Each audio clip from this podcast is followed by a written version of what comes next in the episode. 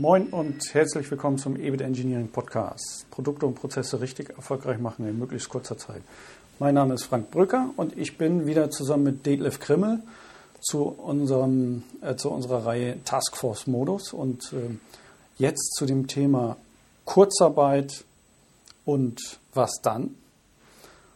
Wir gucken uns also ein bisschen genauer an, wie wirkt sich das aus äh, zum Thema Kurzarbeit, wie kann ich das Instrument nutzen, wie wirkt es sich wirklich auf das Liquiditätsmanagement aus, kann ich bei Kurzarbeit 50 Prozent wirklich von 50 Prozent ähm, ja, Liquiditätsverbesserung ähm, da rechnen oder ähm, wie schaut es da aus? Da gibt es nämlich doch einiges zu beachten und ähm, ja, Detlef, da müssen wir nicht lange drum herum reden.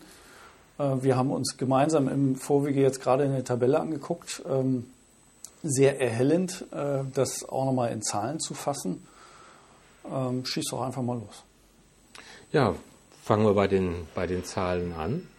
Nehmen wir mal einen Mitarbeiter mit 3500 Euro Bruttogehalt und die Situation im Betrieb ist, ich schicke den 50 Prozent in Kurzarbeit. In der Theorie habe ich dann statt 3500 nur noch 1750 Euro, die ich brutto an ihn zahle, plus meine Arbeitgeberanteile, die wir mal mit 20 Prozent ansetzen, sodass ich sage, ich habe eigentlich 50 Prozent gespart. Sowohl an Ausgaben wie auch. Sieht jedenfalls erstmal so aus. Sieht so aus, als hätte ich auch äh, mhm. an Barmittel, Geld, Cash 50 Prozent gespart. Genau, das ist jetzt erstmal einfach gedacht. Das ist erstmal einfach gedacht. Dann haben wir die Regelung, dass für die ersten drei Monate, nehmen wir mal jemand, der einen Haushalt mit Kind hat, 67 Prozent Kurzarbeitergeld bekommt in den ersten drei Monaten, in den nächsten drei Monaten dann 77 bis hoch zu 87 Prozent ab dem siebten Monat. Im Beispiel, Warte mal ganz, hm? ganz, kurz, bevor wir da in das Beispiel nochmal äh, einsteigen. Diese Regelung, die du gerade ähm, genannt hast, das ist ja jetzt aufgrund, nur ganz aktuell aufgrund der Situation aufgestockt oder war das schon immer äh, die, die Regelung beim Kurzarbeitergeld? Ist es, also ist es eine Sonderregelung jetzt? Das ist, das ist eine Sonderregelung, ne? Das, das ist eine Sonderregelung. Ja. Die Grundregel heißt 60 Prozent für Ledige oder Verheiratete. Auch, auch wenn es neun Monate dauern würde, das wäre durchgängig. Ja. Und jetzt haben Sie es äh, gestaffelt aufgestockt. Jetzt haben Sie es gestaffelt aufgestockt. Ja. Ähm, mhm. Das soll jetzt erstmal gelten bis zum Ende des Jahres. Ja, ja. und dann nehmen ähm, Sie es wahrscheinlich zurück. Ich gehe eher davon aus, dass Sie es verlängern werden, weil es wird immer noch eine große Koalition sein, es wird immer noch die SPD dabei sein. Ja, okay. Schauen wir mal, was wir da hast du recht. Naja, Politik. Ja, ja. Das, das ist aber, Politik. Aber jetzt halt, ja. äh, wir, wir, sind ja äh, in, in, Zeiten der Corona-Krise. Mhm. Ähm, auch ähm, einfach nur mal genannt, äh, keine Ahnung, wann, wann wer diese Folge hören sollte. Also ganz äh, in 2020 jetzt gerade im Mai ganz mhm. spezielle Situation und äh, aufgestockte Sonderregelung von ja. der Bundesregierung. Genau. Okay. So, und das heißt für den Mitarbeiter, je länger die Kurzarbeit dauert, je höher der Ausgleichsbetrag oder der Erstattungsbetrag an Kurzarbeitergeld wird, umso weniger hat er an Nettoverlust. Das fängt an mit einem Nettoverlust von knapp 15 Prozent, den er hat in dem Beispiel bei 50 Prozent Arbeitszeitreduzierung. Ähm, wenn er dann in der höchsten Staffel ist mit 87 Prozent Erstattung äh, von Kurzarbeitergeld, dann ist er bei einem Nettoverlust von nur noch 6 Prozent. Auf neun Monate, das Beispiel, was wir uns angeschaut haben, gibt das einen Durchschnittsverlust von 10 Prozent im Netto. Also einfache Faustformel, je länger ich in Kurzarbeit bin, desto besser stelle ich mich als Arbeitnehmer. Ja. Also Urlaub äh, zu, zu 50 Prozent äh, weniger arbeiten. Man kann ja auch verlängerte Wochenenden vereinbaren oder sonst irgendwie. Und mein Beitrag wäre dann 10 Prozent weniger netto. Ja. Mhm. Auf die Gesamtlaufzeit, jetzt mal bei neun Monaten, äh, auf die Gesamtlaufzeit sind es 10 Prozent. Ja, kann ja für den einen oder anderen auch schon fast wieder attraktiv sein, dass es so fast ein Lebensziel ist, dass er sein, seine Zeit dann anders verbringen kann. Ne?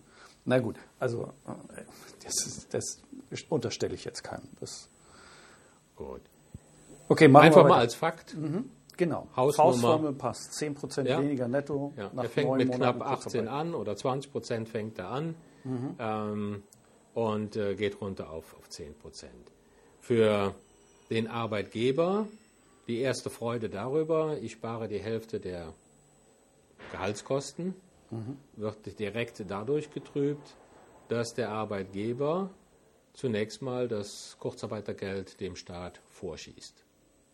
Ja, Das heißt, er ist im Grunde genommen die Auszahlstelle für Kurzarbeitergeld, in der Hoffnung, Genau. dass er es wieder zurückbekommt.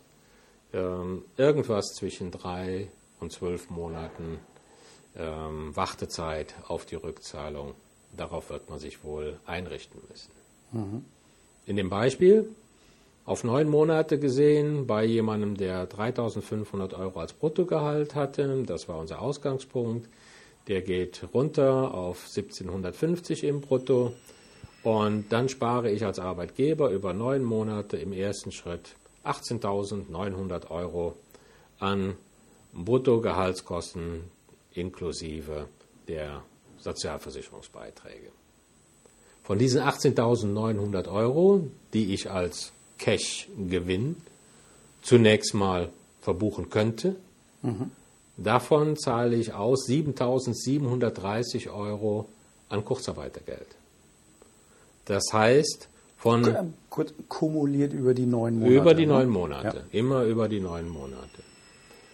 Sodass ich von den 100% Einsparung, 18.900 Euro, 40% abziehen muss, 7.700 Euro. Die Mhm. schieße ich vor. Vielleicht nochmal exakt, um exakt zu sein für die Zuhörer, 100% von den 50% Kurzarbeit. Ja. Und es bleibt mir im Grunde genommen ein, eine Cash-Erhöhung aufgrund des Themas Kurzarbeit von 60 Prozent. Circa 11.200 Euro bleiben mir. Sicherlich kriege ich die 7.700 Euro vorgeschossenes Kurzarbeitergeld zurück. Die Frage Irgendwann mal. ist nur wann. Genau. Und So. da haben wir ja schon durchaus Fälle gehört, dass, dass es hieß, Bearbeitung kann bis zu zwölf Monate dauern. Ja. Bin gespannt, wie schnell die sind. So. Und das Problem, was entstehen könnte, oder wo wir uns darüber unterhalten haben, ist konkrete Situation.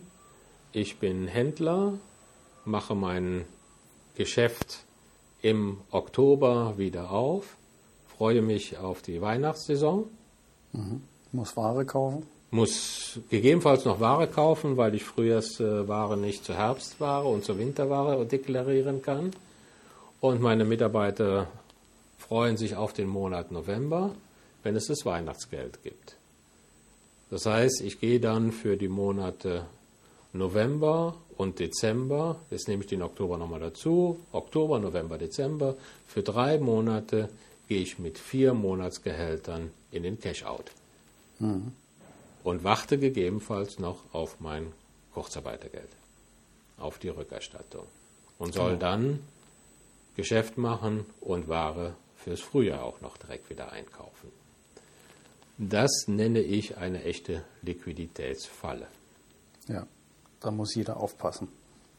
Definitiv. Was kann man machen? Wenn Cook so lange dauert, wie wir in dem Beispiel unterstellt haben, ob nun mit den 50 Prozent oder höher, die Steigerungssätze im Übrigen gelten nur für Kurzarbeit größer 50 Prozent. Also wenn ich jetzt meine Mitarbeiter nur mit 40 Prozent in Kurzarbeit gehen lasse, dann kommen diese Steigerungen auf 70 bzw. 77 oder 80 bzw. 87 Prozent nicht zum Zuge. Praxistipp ist Kurz, kurze Zwischenfrage. Ab 50 Prozent. ab 50 Prozent. Ja, weil du sagtest über 50 Ab Prozent, 50, um exakt zu ja. sein. Also ab Kurzarbeit 50 Prozent Ja. kommen die Aufstockungen. Ja. Alles klar. Und darunter nicht. Darunter nicht. Insofern kann es sinnvoller sein, ist einfach ein Rechenbeispiel, zu sagen, okay, weniger Kurzarbeit anzunehmen. Weniger Kurzarbeit, mhm. um die Liquiditätsengpässe in Grenzen zu halten. Mhm. Es bringt keine Ersparnis, weil ja immer die theoretische Erstattung dahinter steht. Aber wenn ich sowieso ein Liquiditätsproblem habe, dann löse ich das besser, wenn ich auf etwas Arbeitszeit Einbuße und Lohneinbuße verzichte oder Ersparnis verzichte als Arbeitgeber und zart unter den, 5 und, unter den 50 Prozent bleibe. Mhm. Und dann sage, okay, lieber wen, äh, 5 Prozent weniger an direkter Ersparnis, als nachher hinzugehen und in die Steigerungstabellen reinzukommen, wenn ich die Kurzarbeit über 50 Prozent ansiedle. Ähm, hast du direkt mal die Zahl äh, für die Wirkung für einen Arbeitnehmer, wenn man unter 50 Prozent bliebe? Was bedeutet das für den Arbeitnehmer, was er über neun Monate dann äh, für, ein, für, eine Wirkung auf sein Nettogehalt hat? Wie, also wir haben vorher gesagt, 10 Prozent macht das mhm. aus, mhm. aufgrund der Aufstockung über, über die Zeit, die dann gelten. Ja, also er wird dann bei einem Nettoverlust von äh, 15 Prozent verbleiben. Also sag mal, du bist jetzt ausgegangen von Kurzarbeit was? Von Kurzarbeit, äh, ich gehe jetzt mal von Kurzarbeit 45 Prozent aus, dann wird er weiterhin einen Nettoverlust von ca. 14 Prozent mhm. im Monat haben und den durchgehend. Er kommt nicht in den Genuss, dass er irgendwann von diesen 14 Prozent auf 6 Prozent zurückgeht. Ja gut, aber ja. also letztendlich kann man sagen, dass äh, er äh, 5 Prozent Punkt, 5 Prozentpunkte, muss man sagen, weniger hat als äh, zuvor aufgrund der Aufstockung. Ja. Mhm. Oder in anderen Worten, sein Nettoverlust ist um ein Drittel höher. Ja. Mhm. Das genau. ist ganz einfach. Das ist jetzt hier für die Mathematiker unter den Zuhörern. ja, wenn ich das äh, 10 Prozent, 15 Prozent meiner Kinder. okay. Ja, die ja. stehen dann rum, äh, Bruchrechner. Hey, okay. Ja. Ähm, klar, also, um es nochmal ähm, zusammenzubringen, also entweder Kurzarbeit 50 Prozent, dann gibt es die Aufstockung, mhm. Dann sind es 10 Prozent weniger netto für einen Arbeitnehmer. Ansonsten, wenn wir jetzt äh, ausgehen von nur knapp weniger, mhm. äh, kurz einmal 45 Prozent, mhm. äh, dafür aber keine Aufstockung, mhm. dann äh, muss er halt von 15 Prozent weniger netto ausgehen. Ja. Ja. So, ähm, das ist ja schon mal ein deutlicher Sprung für ihn. Ja.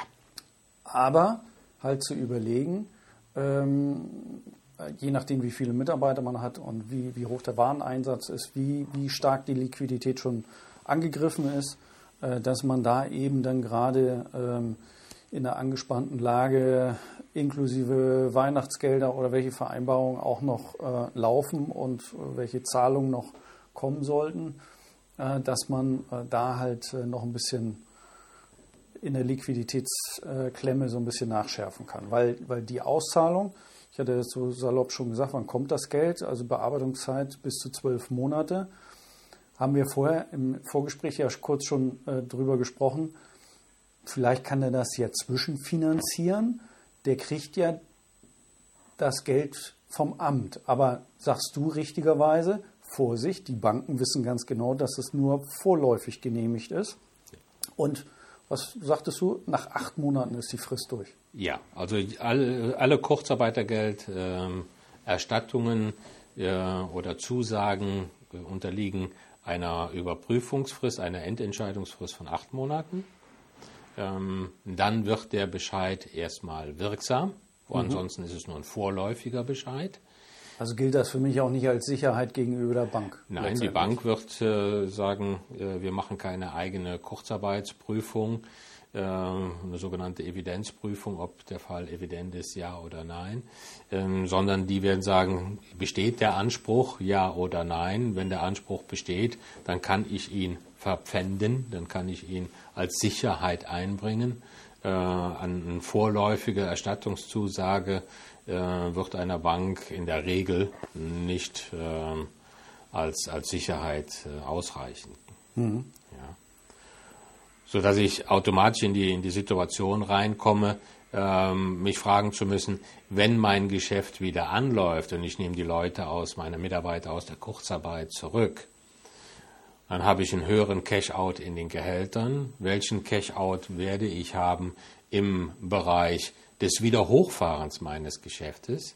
Ist das eine Normal-Cash-Situation oder habe ich besondere Aufwendungen, weil ich Kunden wieder besuchen muss, weil ich etwas einrichten muss, weil ich einfach einen zusätzlichen Aufwand habe, mein Geschäft wieder von 0 oder von 20, 30, 40 Prozent auf welchen Prozentsatz auch immer hochzufahren.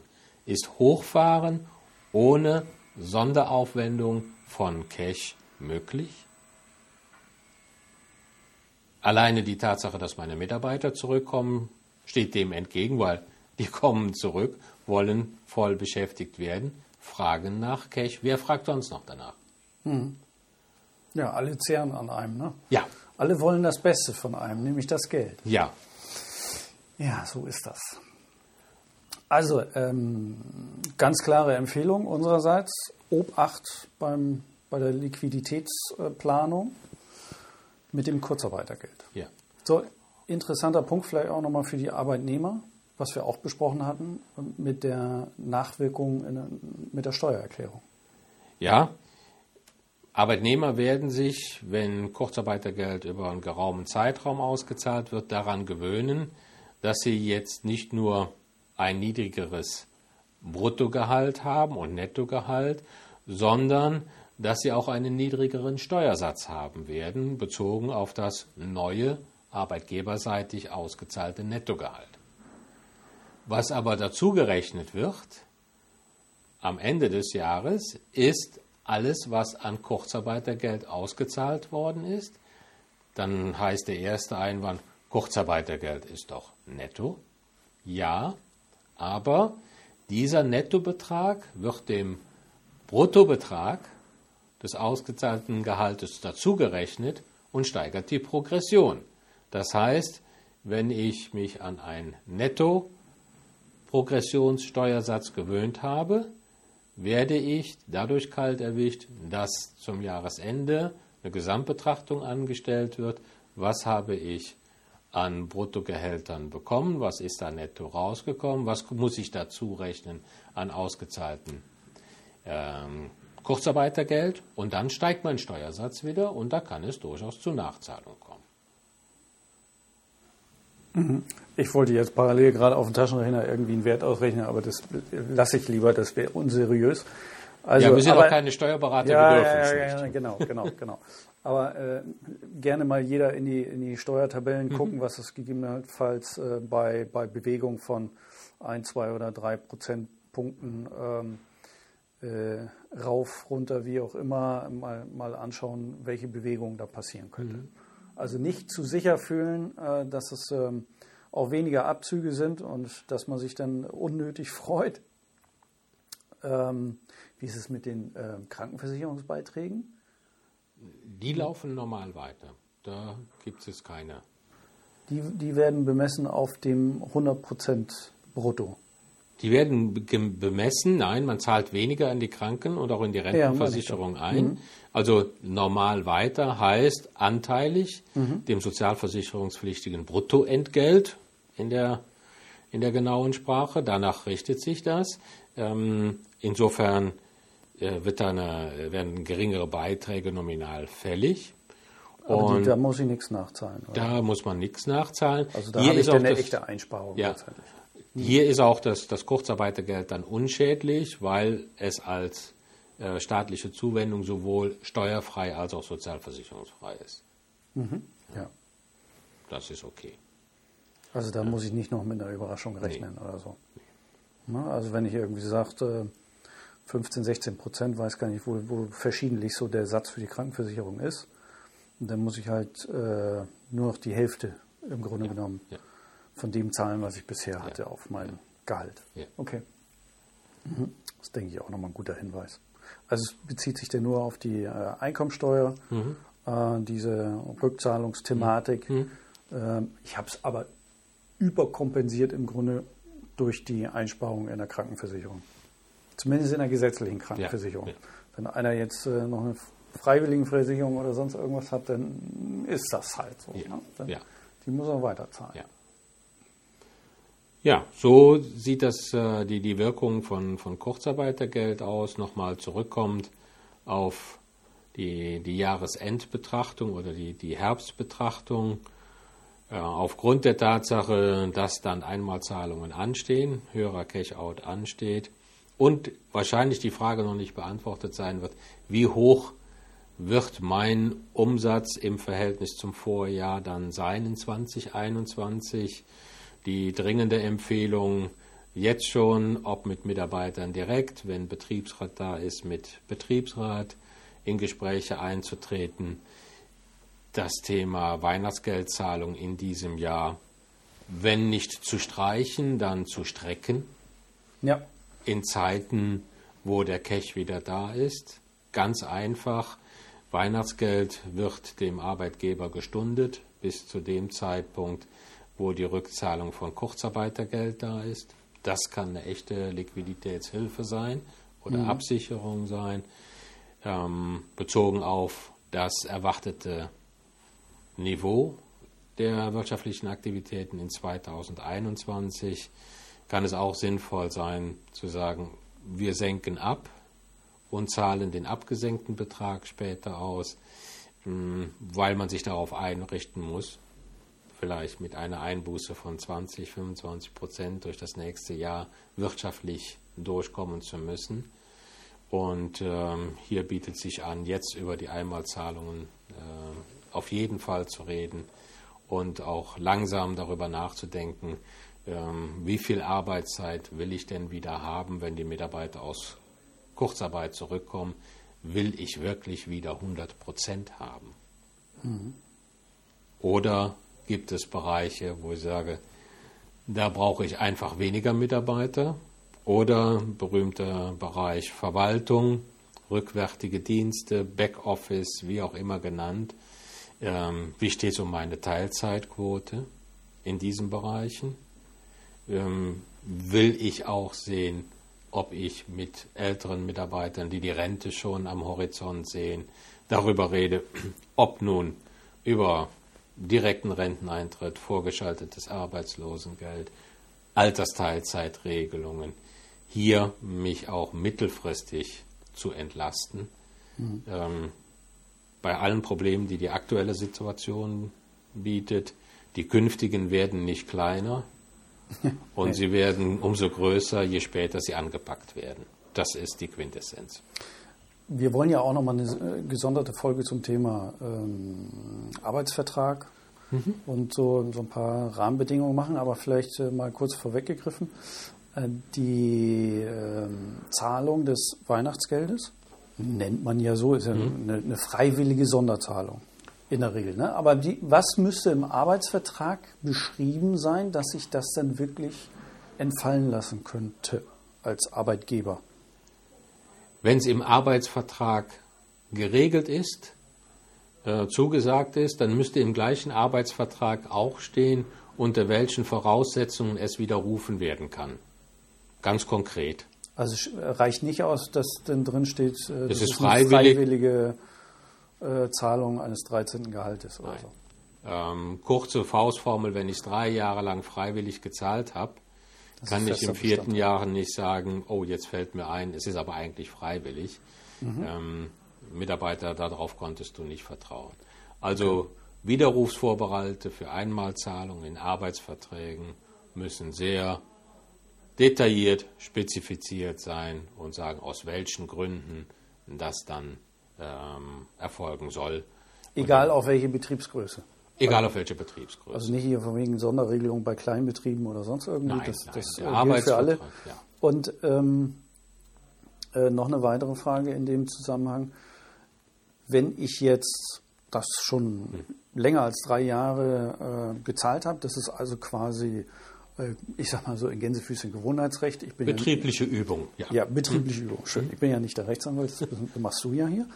Ähm, dann brauche ich oder muss ich für mich in, im Tagesgeschäft einfach wie viel Zeit einplanen, um eine gesonderte Regelung mit meinen Mitarbeitern hinzubekommen. Ich muss die ja ansprechen, dass ich dann das schieben möchte mhm. ins nächste Jahr und mhm. da dann äh, eben ratierlich irgendwo, in welcher Form auch immer, dann mhm. nachträglich äh, auszahle.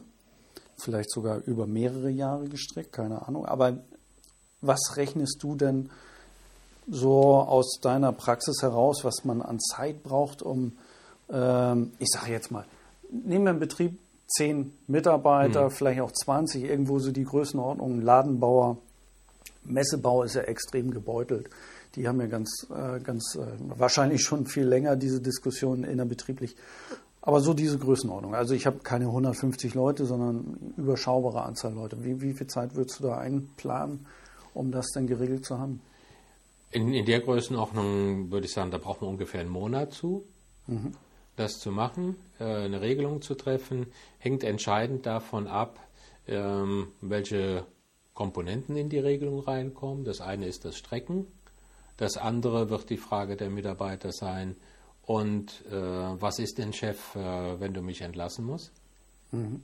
Ähm, wir haben hier Nehmen wir mal einen Betrieb ohne Betriebsrat, kein Betriebsrat drin. Ähm, ist dann mein gestrecktes Arbeits, äh, mein gestrecktes Weihnachtsgeld futsch?